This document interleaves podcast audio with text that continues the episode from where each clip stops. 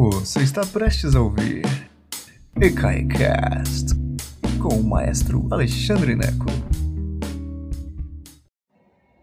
Boa tarde, senhoras e senhores. Que prazer imenso tê-los todos aqui.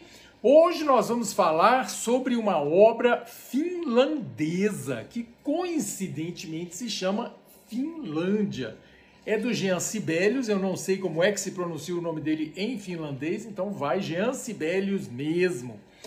E daqui a pouco a gente vai falar um pouquinho sobre esta obra que é belíssima, é um poema sinfônico, como é a 1812 do Tchaikovsky, é, como é o o Moldal do Smetana, né? um poema sinfônico nacionalista, como o Irapuru do Vila Lobos, que nós já falamos de todas essas obras aqui no canal. Né?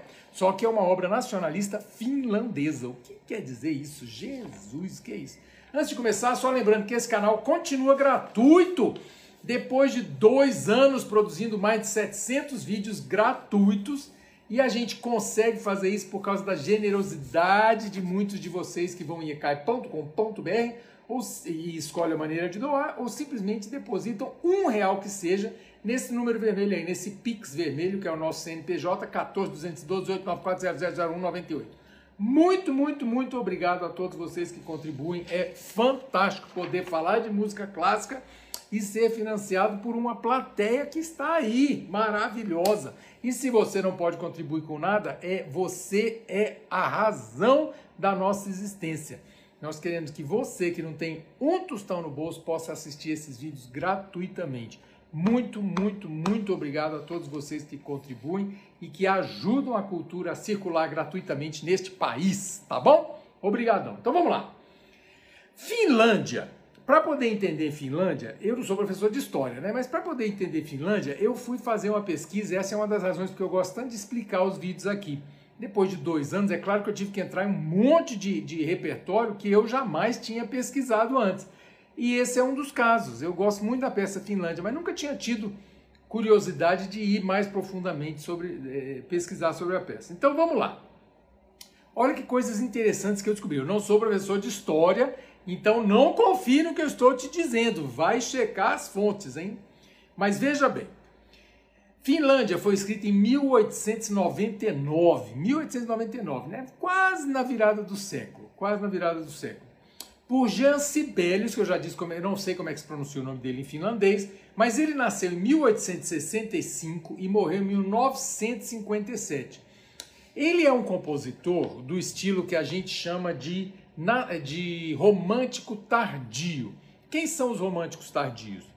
Quando você pensa em Gustav Mahler, alemão, austríaco, que era, era romântico tardio, ele escreve peças já no século XX, mas que soam como as coisas do século XIX, romântica, aquela coisa apaixonada, e é o caso dos, dos Sibelius, né?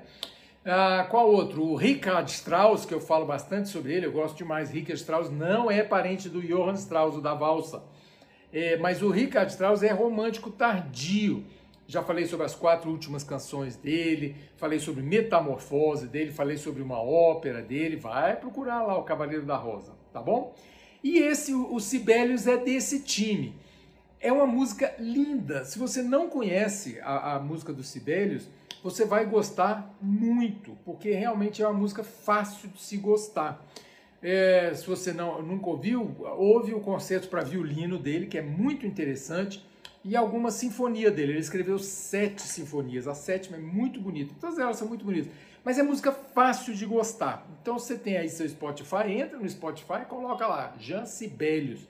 Ouve Finlândia, que eu acho que é a mais fácil de gostar, depois faz uma exploração do concerto para violino, das sinfonias, muito legal. Mas olha só, essa peça ela foi escrita dentro de um, uma espécie de um movimento da, pela independência da Finlândia. A Finlândia é um país mais jovem do que o Brasil. Quando foi a nossa independência, meninos e meninas? 1822 de Portugal, não é isso? 1822, lá no século XIX. A Finlândia só conseguiu a independência em 1917. E a independência de quem? Da Rússia. Olha que coisa interessante, né? Olha que interessante. Aí lá fui eu ler um pouquinho, que eu falei, é mesmo, eu não sabia desse negócio não. Eu sabia que a Finlândia tinha uma confusão com a Suécia, uma confusão com a Rússia, mas eu não sabia exatamente o que, que era. Então, rapidamente, que eu não sou professor de história, mas rapidamente para você entender um pouquinho da história, é o seguinte: a história finlandesa começa lá no medieval, mas eu não vou falar sobre isso. Eu vou dizer que até o século XVIII a Finlândia era parte da Suécia, ok? Era o território que o que hoje é a Finlândia fazia parte da Suécia. Só que em 1740, lá em cima, né? Lembra aquela região nórdica, lá em cima, eh, nórdica, lá em cima, lá no círculo ártico, tá aquele povo lá do, do gelo, lá de cima, né? Então, era assim, Suécia e Rússia, lá em cima. A Finlândia fica assim no meio, aquela confusão assim. Houve uma guerra entre a Suécia e a Rússia em 1741-43 que para nós é o final do período barroco, só para a gente saber mais ou menos, né? Então, Bach morreu em 1750. Então, em 1741 e 43, a Rússia entrou em guerra com a, a Suécia. E depois dessa guerra, o território que hoje é a Finlândia passou a ser russo. Então, era sueco, passou a ser russo. Então, a Finlândia foi dependente da Rússia é, durante dois séculos, mais ou menos dois séculos. Pouco menos de dois séculos.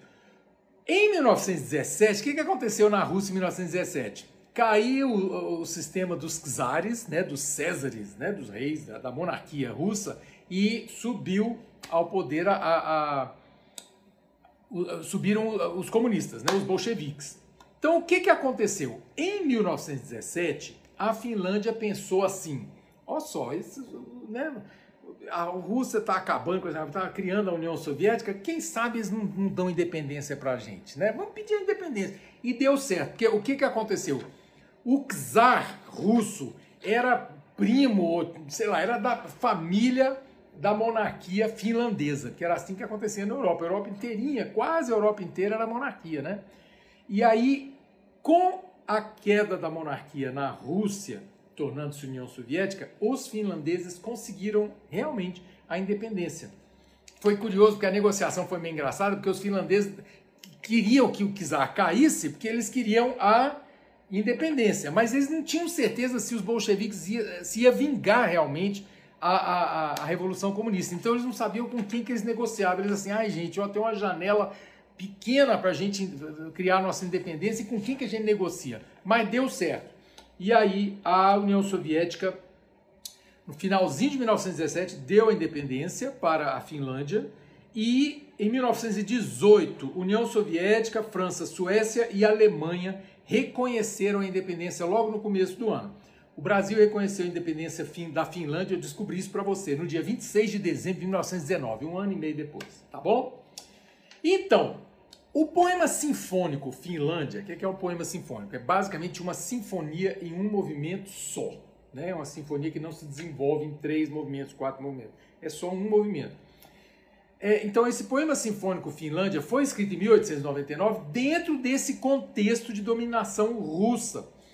E tinha uma coisa interessante que eles queriam fugir da censura, porque o, o, o Império Russo, claro, não queria dar a independência para a Finlândia. Então, a, a peça ela instigava os finlandeses ao nacionalismo. É tipo assim, nós finlandeses queremos uma, uma raiz finlandesa, queremos uma música finlandesa, um som finlandês.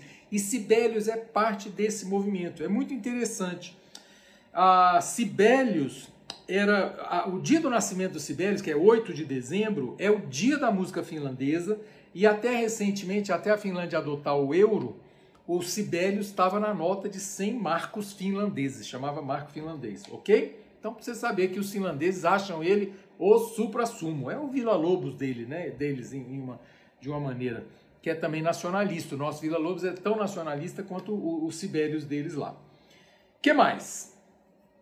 Este poema sinfônico, ou, ou a obra Finlândia, é, na verdade, a última de sete peças que foram escritas para uma comemoração específica na Finlândia, uma espécie de um, uma reunião da imprensa finlandesa em prol da independência finlandesa no, em 1899.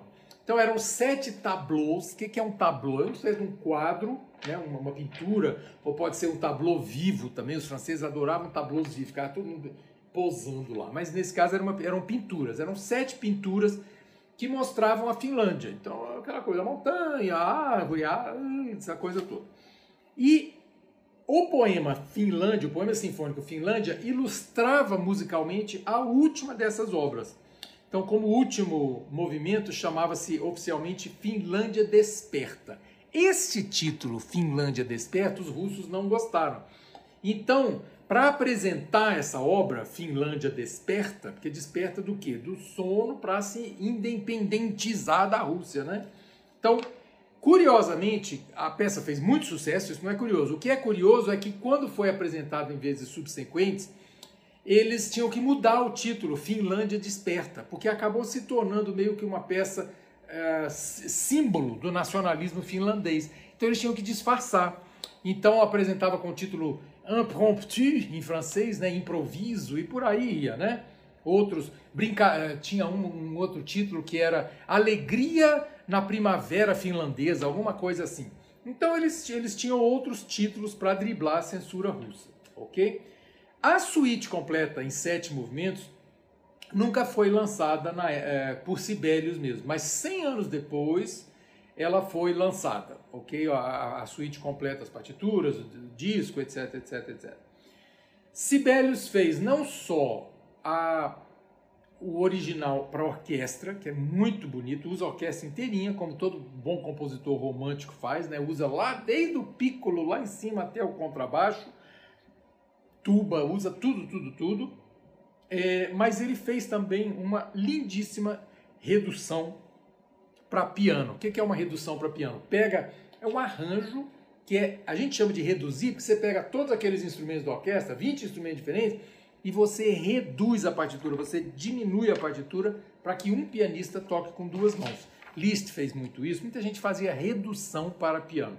Sibelius fez a redução para piano no mesmo ano é, e é lindíssima. Eu, honestamente, eu ouvi tanto essa redução para poder preparar a prova de hoje que eu é, acho é, é difícil de decidir o que, que eu gosto mais, se é a versão para orquestra ou a versão para piano. É lindíssima a versão para piano, é realmente fantástica, vale a pena você procurar. Tem tanto no YouTube quanto no Spotify, tá bom? que mais? É, Sibelius se divertia com a, com a popularidade dessa música. Finlândia é como. Finlândia está para Sibelius como o bolero está para o Ravel. É, o, o, Ravel dizia assim: gente, não é possível que de tudo que eu escrevi, o povo gosta mais do bolero. Estranho, não é possível. O, o Sibelius dizia a mesma coisa sobre Finlândia. Falei assim: gente, eu escrevi tanta coisa melhor que Finlândia, mas o povo gosta disso. É, é, o povo gosta disso. A gente não pode escolher o que fica famoso o que não fica famoso. Ele tem que ficar muito feliz porque ele ficou famoso e rico por causa dessa peça e pronto, maravilha, e etc e tal. Entendeu? É, uma das coisas interessantes é que ele fez. Essa peça ficou tão famosa, especialmente uma sessão no meio, que é meio que um hino, parece um hino de igreja, para quem tem tradição protestante, parece um hino protestante. E ela foi, essa sessão ah, esse pedacinho, da, esse trecho da música, foi incorporado em vários inários protestantes.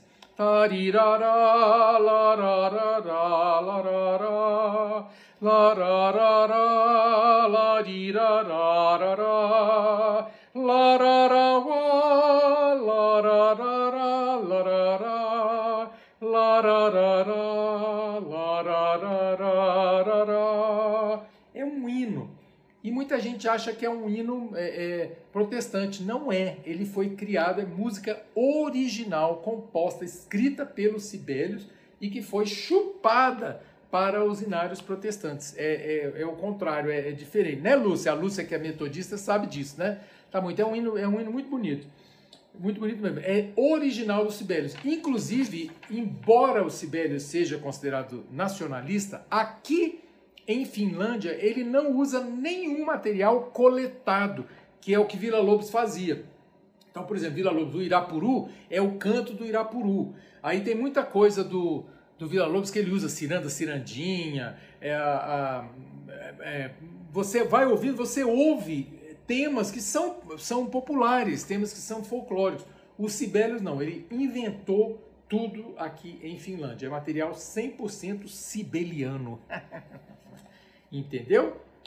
E é isso. O Sibelius, assim como o Vila Lobos queria achar uma linguagem musical brasileira, o Sibelius queria encontrar uma linguagem puramente finlandesa.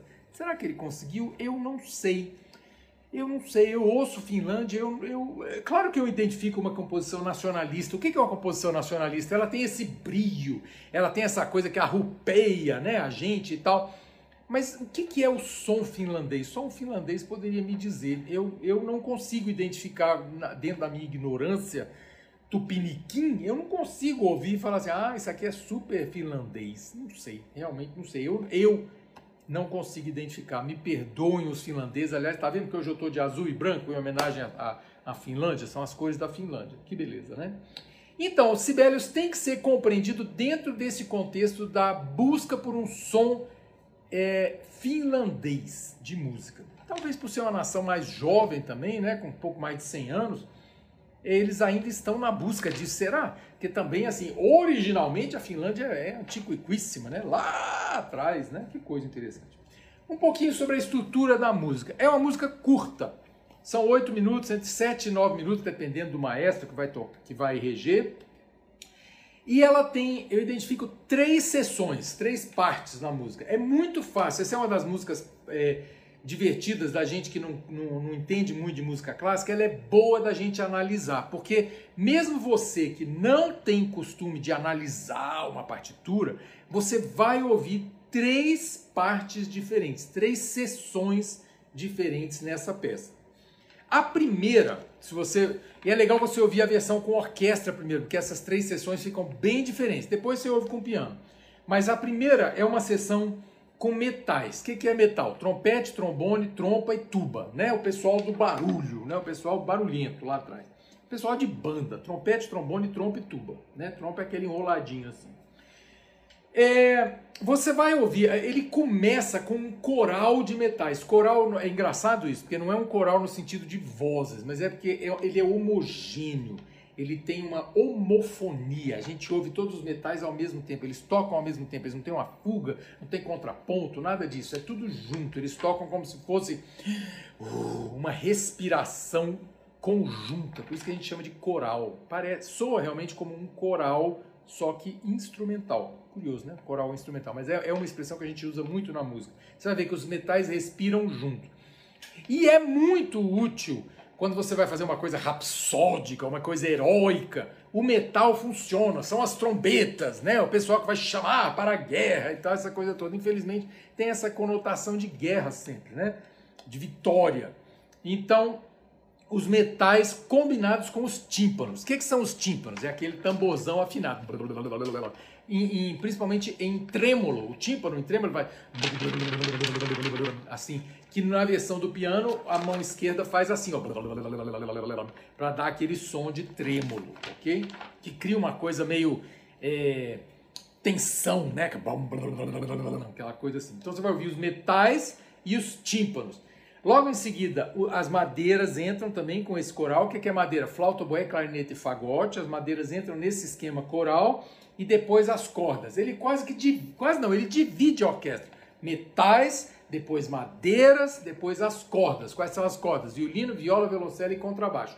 Ele divide a orquestra bonitinho para você. Primeiro entram os metais, depois entram as madeiras, depois entram as cordas nesse esquema meio de coral. A primeira sessão é essa. Se a peça dura é, cerca de nove minutos, os primeiros três minutos vão ser isso, ok? Esse coral com, as, com as, uh, os metais, depois as madeiras, depois as cordas.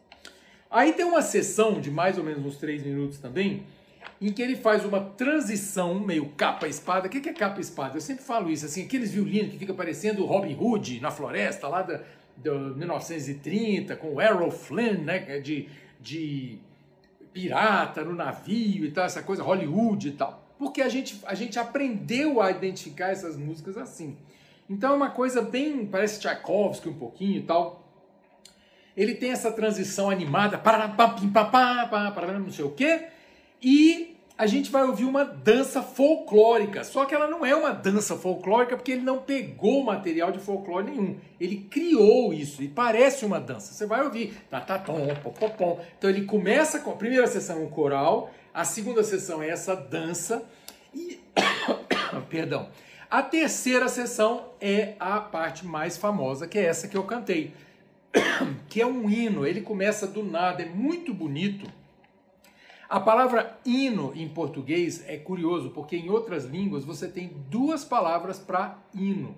Você tem hino nacional, é um tipo de coisa, e você tem hino de igreja, que é outra coisa. Em inglês, por exemplo, é anthem, que é national anthem, né, o hino nacional. E hino de igreja é hymn, H-Y-M-N. Você tem duas palavras. Em português a gente só tem uma palavra para hino nacional e hino de igreja. Em inglês são, é, é outra palavra. Em outras tradições, tradições anglo-saxônicas, você tem duas palavras para hino de igreja e hino nacional. Isso é interessante. Então, esse hino que a gente ouve é um hino de igreja. Ele não é, porque foi também Sibelius que compôs, mas acabou. Ele é tão claramente uma melodia que se serve para funções litúrgicas que eles foram que, essa melodia foi aproveitada, que é o tema mais conhecido, que é esse que eu cantei.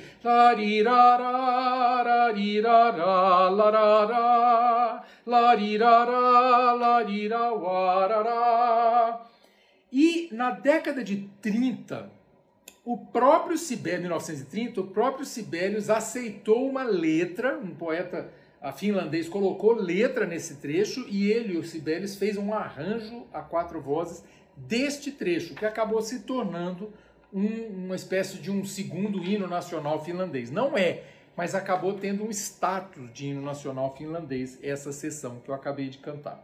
E por último, para terminar, para dar uma, uma, um arremate na peça, você tem uma coda. O que é coda? Um rabicho. Coda em italiano chama cauda, cauda mesmo. Você tem um rabicho que fecha essa peça de maneira escandalosa, como todo bom romântico pede, né? Pam, pam. E você vai ouvir também esse tempo. Pam, pam, pam, pam. Pam, pam, pam, pam, pam, pam.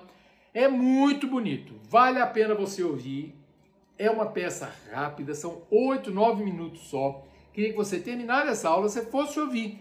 Clica aqui mesmo no Facebook, no YouTube, você vai achar Finlândia de Sibelius. Escreve Finlândia de Sibelius. Você vai achar, é fácil.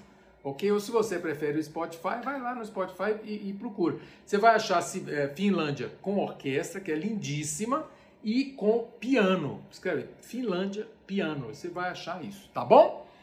Foi isso a aula de hoje, meninos e meninas. Eu espero que tenha enriquecido mais um tijolinho na sua parede do conhecimento, não é isso? Que prazer enorme estar aqui com pessoas inteligentes e sensíveis que curtem estar falando sobre esses assuntos. Muito feliz. Ontem eu recebi o comentário mais engraçado que eu já recebi aqui no canal. Eu imagino que seja um jovem, né? É, que escreveu lá, falou assim: Eu tô aqui. Era um, era um vídeo sobre a flauta mágica, no meu vídeo sobre a flauta mágica eu fiz. E o sujeito escreveu assim: Eu tô aqui porque o profe... meu desgraçado, meu professor de música, obrigou a gente a vir para cá. Eita, eu sinto muito, gente. Que coisa, né? Não queria ser fonte de, de, de sofrimento, mas foi engraçado. Eu ri do comentário. Então, se você está aqui porque o seu professor de música obrigou você a estar aqui, agradeça de ter um professor de música que quer que você expanda seus conhecimentos, não é verdade? Olha que legal, olha que divertido. Em vez de estar tá carregando pedra, você está ouvindo música. Que beleza, não é verdade? Gente, boa tarde para todo mundo, boa noite, fique com Deus e tudo de bom para todo mundo. Beijo enorme, gente. Obrigadão. Obrigado por nos escutar. Agora, seja sempre o primeiro a saber da programação. Assine nossa newsletter em ecai.com.br.